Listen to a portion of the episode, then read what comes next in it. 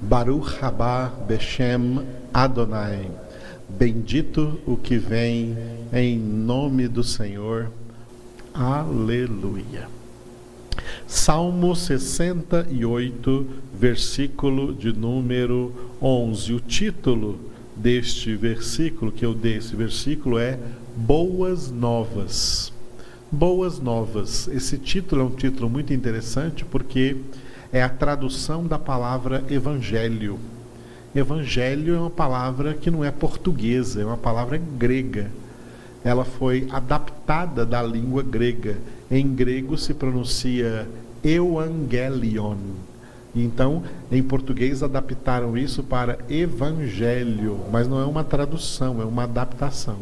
A tradução de evangelion para o português é boa nova ou boa notícia, ou no plural, como colocamos, como vai aparecer aqui nesse versículo 11 do Salmo 68, boas novas. Neste salmo, o salmista declarou o seguinte: O Senhor deu a palavra, grande é a falange das mensageiras das boas novas. Repetindo, o Senhor deu a palavra, grande é a falange das mensageiras das boas novas. Vamos ver primeiro a parte A. A parte A deste versículo deu o título de A Palavra, simplesmente a palavra. E é uma frase única. A frase é: O Senhor deu a palavra. Por isso que a palavra se chama palavra de Deus, porque o Senhor é quem nos deu, é uma dádiva. Portanto, faz parte da sua graça. Graça é dom, graça é presente, graça é dádiva, é algo dado. Deus nos deu a salvação em forma de palavra. Deus nos deu a palavra. A palavra que Deus nos deu é o seu próprio Filho, Jesus. Por isso, não existe um versículo melhor para referência a essa parte A do versículo 11 do Salmo 68 do que João 3,16 porque Deus amou ao mundo de tal maneira que deu o seu Filho unigênito, para que todo que nele crê não pereça, mas tenha a vida eterna. Repetindo, porque Deus amou ao mundo de tal maneira que deu o seu Filho unigênito, para que todo que nele crê não pereça, mas tenha a vida eterna. O que o salmista diz aqui no Salmo 68, 11: O Senhor deu a palavra, combina perfeitamente com o que está escrito em João 3,16. O Senhor, Deus, deu o seu filho. Ele deu o seu filho. O seu filho é a própria verdade, a própria palavra de Deus. A palavra de Deus foi dada por Deus. A palavra de Deus foi lançada neste mundo como a boa semente para semear as vidas, as mentes, os corações, as almas dos homens. A boa semente. Deus deu o seu filho ao mundo, Deus enviou a sua palavra, a sua palavra a esse mundo. Por isso que Jesus contou a parábola do semeador. Mateus capítulo 13, por exemplo, Marcos capítulo 4, Jesus contou a parábola do semeador. Naquela parábola do semeador, o semeador é o pai a semente que ele lançou sobre a terra é a palavra. Ele deu a sua palavra. Ele enviou seu filho Jesus. Ele deu o seu filho. Ele deu a boa semente. a boa palavra. A palavra ensina qual é a melhor conduta, qual é o melhor pensamento, o que devemos pensar, o que devemos sentir, o que devemos querer, o que devemos fazer, como devemos agir, qual a melhor maneira de pensar, sentir, querer, fazer, agir. É tudo que está escrito na palavra de Deus. Por isso a palavra de Deus é excelente. A palavra de Deus é boa. A palavra de Deus é perfeita. A palavra de Deus é pura, mais pura do que o ouro depurado. A palavra de Deus, a palavra de Deus é perfeita. Vamos pensar numa coisa que para nós hoje pensar isso seria uma utopia, mas vamos pensar se todas as pessoas na humanidade recebessem na sua mente a palavra de Deus, fossem formadas na palavra de Deus e passassem a agir de acordo com a palavra de Deus, o mundo seria radicalmente diferente do que ele é hoje. Porque o mundo é tão terrível porque no mundo acontece exatamente aquilo que foi dito através do profeta Oséias no capítulo 4. O Senhor Deus tem uma contenda contra o mundo, contra os habitantes da terra, porque nessa terra não há verdade, não há justiça, não há amor. Não há verdade a palavra de Deus foi lançada, a palavra de Deus foi semeada, Deus deu a sua palavra e os homens rejeitaram essa palavra. A palavra é a luz. Salmo 119, versículo 105, o salmista declarou: Lâmpada para os meus passos ou para os meus pés é a tua palavra, luz para o meu caminho. Por isso, nesse mesmo João capítulo 3, o apóstolo João também escreveu: A luz veio ao mundo, mas os homens amaram mais as trevas do que a luz, porque as suas obras eram más. Os homens amaram mais as trevas do que a luz os homens amaram mais o pecado do que a palavra que Deus deu. A palavra dada por Deus foi rejeitada nesse mundo. Jesus foi rejeitado neste mundo. Né? Por isso o profeta Isaías disse no capítulo 53 do seu livro que Jesus é o homem mais rejeitado e mais desprezado no mundo, porque ele é a palavra de Deus. E a palavra de Deus foi rejeitada, desprezada no mundo. Deus deu a palavra. Deus fez isso com amor. Ele deu a sua palavra. De tal modo amou o mundo que deu seu filho. Deu sua palavra.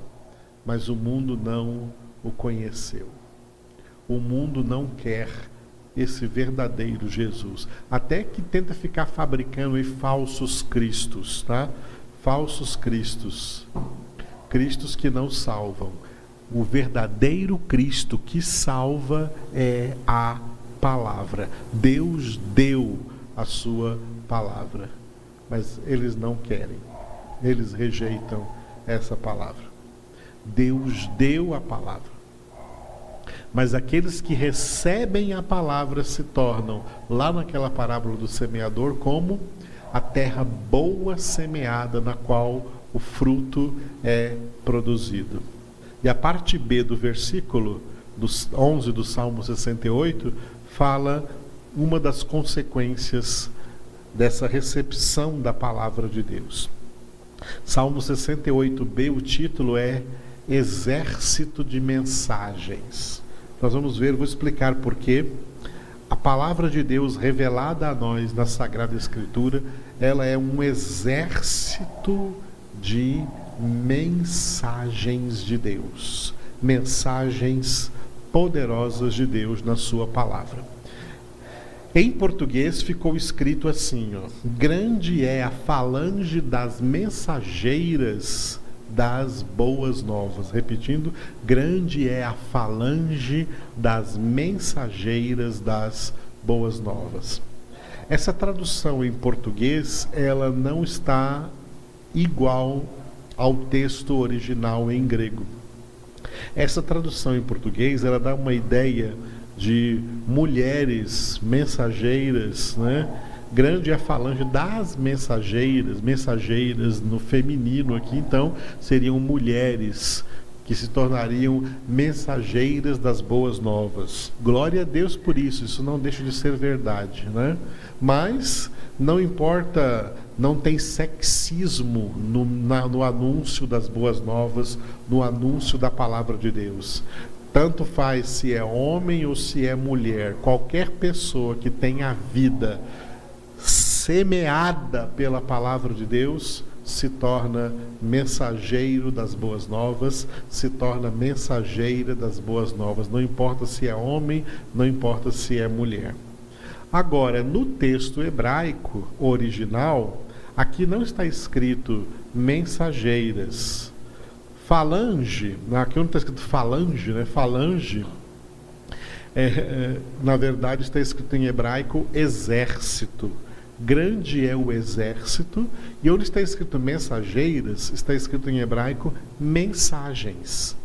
Literalmente, esta parte B do versículo 11 se lê assim: ó, Grande é o exército das mensagens das boas novas. Então, corrigindo o texto aí, né? Da, trazendo a correta tradução literal do hebraico, grande é o exército. O versículo todo: O Senhor deu a palavra, grande é o exército das mensagens, das boas novas que Deus revelou para nós aqui na Sua palavra. Tá? A palavra de Deus é rica em mensagens, é rica em temas. Os temas bíblicos são extensos, são muitos, tá? A temática bíblica é extensa. A Bíblia toca em todos os assuntos, em todos os temas necessários para o nosso conhecimento e que vão refletir então na nossa conduta de vida, no nosso modo de vida. A palavra de Deus fala sobre tudo. É claro que você não vai encontrar na palavra de Deus, por exemplo, é, coisas modernas. A Bíblia, por exemplo, não tem a palavra computador, não tem a palavra informática, não tem a palavra globalização, ela não tem palavras modernas, palavras da cultura moderna. Mas a Bíblia Sagrada ela fala de tudo que se refere tá, à origem da humanidade e ao propósito de Deus para essa humanidade e como deveria ser a vida da humanidade, a conduta da humanidade neste, neste mundo. Tá? A palavra de Deus toca em todos os temas. A palavra de Deus fala sobre família, fala sobre casamento, fala como, como como casal deve alimentar o seu casamento, ser um bom casal, como, os, como o casal deve, como pai e mãe, cuidar, criar os seus, educar os seus filhos, como filhos devem viver, como irmãos devem viver, como cidadãos devem viver, como trabalhadores, empresários ou funcionários ou empregados, qualquer pessoa em qualquer situação, como ela deve se conduzir, como ela deve viver de acordo com os padrões de santidade de Deus, estão tudo isso na Escritura Sagrada. A Bíblia Sagrada tem um cabedal imenso de temas, de temas muito importantes, tá? De temas muito importantes, sendo alguns deles principais outros mais secundários. Os principais temas bíblicos são, primeiro, a própria divindade, quem é Deus, tá? Quem é Deus? A Bíblia, em primeiro lugar, nos ensina quem é Deus. O tema mais importante da Bíblia é Deus. Em segundo lugar, quem é o homem? Tá? Quem é o homem? A antropologia bíblica. Quem é o homem? Porque Deus criou o homem.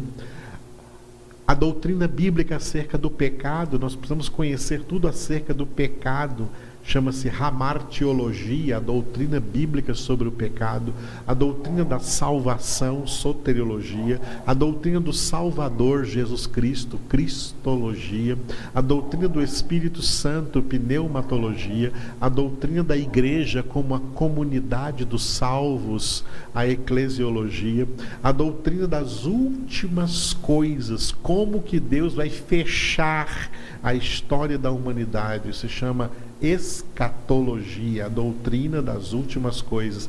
Esses temas são temas importantes dentro da Sagrada Escritura e todos esses temas são ricos em mensagens de Deus que os filhos de Deus devem aprender a perscrutar nas Escrituras sagradas, porque elas dão testemunho de Cristo Jesus. É o próprio Cristo Jesus. Tá? Então, grande é o exército das mensagens das boas novas na Sagrada Escritura, na palavra de Deus.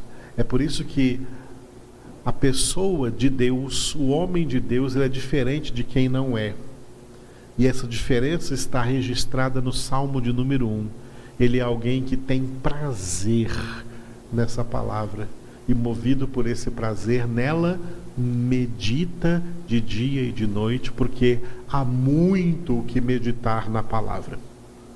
Eu gosto de usar um versículo para explicar essa riqueza né, da palavra de Deus em termos de extensão temática e em termos de profundidade de cada tema que a Bíblia tem. Eu gosto de usar esse versículo de Hebreus, capítulo 5, versículo 11. A esse respeito, temos muitas coisas que dizer e difíceis de explicar, porquanto vos tendes tornado tardios em ouvir. Repetindo, a esse respeito, temos muitas coisas que dizer e difíceis de explicar, porquanto vos tendes tornado tardios em ouvir. Continue vendo esse slide aí, ó. A esse respeito, quero pegar essa palavra aqui, ó, a esse respeito e generalizar, tá? Porque aqui em Hebreus está falando a, a respeito de um certo tema, mas pode ser incluído aí nesse a esse respeito toda a temática bíblica, todos os temas bíblicos, tá? Acerca de todos os temas bíblicos, olha no slide, eu coloquei de vermelho, temos muitas coisas, muitas coisas que dizer.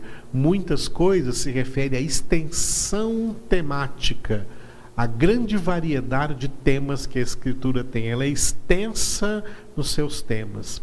E cada um desses temas, cada uma dessas muitas coisas, são coisas difíceis de explicar. Esse difíceis de explicar representa a profundidade da Escritura. Então, a Escritura tem ela é rica em extensão pelo número de temas, pela variedade de temas que ela traz, que ela apresenta. Ela é rica em extensão, é extensa na sua temática. E cada um desses vários temas, eles são profundos. Não são temas superficiais. A Bíblia não é um livro superficial Tá? Os temas bíblicos não são superficiais, eles são temas tão profundos que o autor de Hebreus colocou aí que são se tratam de coisas que são difíceis de explicar. Não é fácil de explicar, são coisas difíceis de explicar.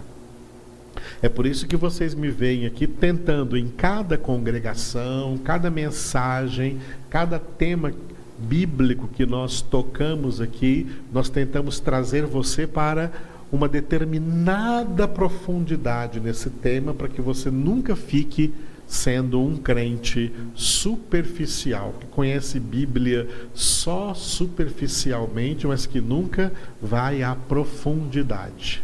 Nós somos chamados à profundidade. Ezequiel teve a visão de um anjo que o levou diante de um grande rio de águas, da, águas da vida, representando o conhecimento de Deus, representando a palavra de Deus, e o anjo foi traçando uma medida de côvados para que ele entrasse cada vez mais profundo dentro desse rio, não ficasse ali só nas margens, não ficasse ali só onde era raso, não ficasse ali aonde era superficial, mas que ele adentrasse ao mais profundo e chegasse até onde não dava mais pé, não tinha como pisar, porque grande era a profundidade. A profundidade daquilo que Deus quer nos ensinar como Paulo disse lá em Romanos capítulo 11, texto que eu li aqui esses dias, ó profundidade do abismo do conhecimento e da sabedoria de Deus. Deus tem coisas tremendamente profundas para nos revelar, para nos ensinar, para nos mostrar. Os filhos de Deus, os verdadeiros filhos de Deus são ávidos por aprender todas essas coisas maravilhosas que Deus ainda tem para nos ensinar. Aleluia! E isso é o nosso ministério, porque esse deveria ser e seria de fato o ministério da Igreja de Jesus Cristo na face da terra formar discípulos, fazer discípulos de Jesus, ensinando a esses discípulos toda a Escritura, tudo quanto ele nos ordenou. Os discípulos tá, deveriam pas passar por toda essa extensão da Escritura, essa extensão temática e também por toda a profundidade. Porque na medida em que um discípulo de Cristo se aprofunda no conhecimento da palavra, essa palavra opera nele uma maior santificação. É aí que ele vai ter vitória sobre o pecado. Por que muitos crentes não têm vitória sobre o pecado? Porque o que vence o pecado é a palavra. É a palavra que santifica e nos dá vitória sobre o pecado. Muitos crentes não vencem o pecado porque eles são superficiais, biblicamente superficiais. Ao invés de ter prazer na palavra do Senhor, eles têm desprazer na palavra do Senhor. Eles têm preguiça de, de, meramente ler, quanto mais de meditar, de chegar nas profundezas. Eles não entram nesse rio que foi mostrado a Ezequiel. Eles ficam só ali na margem, molhando os pezinhos, mas nunca vão para lugares mais profundos. Eles não querem se aprofundar e ainda muitos deles já caíram na tentação de achar que não precisa dessa profundidade toda mas não percebem que é a falta dessa profundidade que os torna suscetíveis de quedas, de cair em pecado, de cair em tentações, de não suportar as adversidades, não estão edificando sobre a rocha, estão edificando sobre a areia, sobre a instabilidade, e grande será a sua ruína. Isso significa condenação. O céu é para quem se aprofunda na verdade, para quem se aprofunda nesse rio, para quem vai ao lugar mais profundo, para quem busca essa profundidade do conhecimento de Deus. Isso para nós é uma tarefa diária e prazerosa na nossa vida. Quem gosta de buscar o conhecimento de Deus, quem gosta de meditar na palavra de Deus, não sofre por quarentena, não sofre por distanciamento social, não sofre querendo ir para a rua, eu quero ir para a rua porque não aguento ficar dentro de casa. Não, quem medita na palavra de Deus tem o maior prazer de ficar dentro de casa. Se puder ficar, ficar em casa o tempo inteiro meditando na palavra, é isso que gostaria de fazer. As pessoas superficiais, elas também são muito agitadas. Elas querem ver o mundo, querem estar no mundo, querem ter contato com gente. E é por isso que pode até morrer. Por isso que se torna tão suscetível à queda. São pessoas muito superficiais. Não são pessoas profundas. São pessoas superficiais. Por quê? Porque não mergulham Deus quer que seus filhos mergulhem na profundidade do seu conhecimento. Em nome de Jesus. Oremos. Obrigado a Deus pela tua palavra. Como este versículo do Salmo disse: Tu deste, Senhor, tu deste a tua palavra.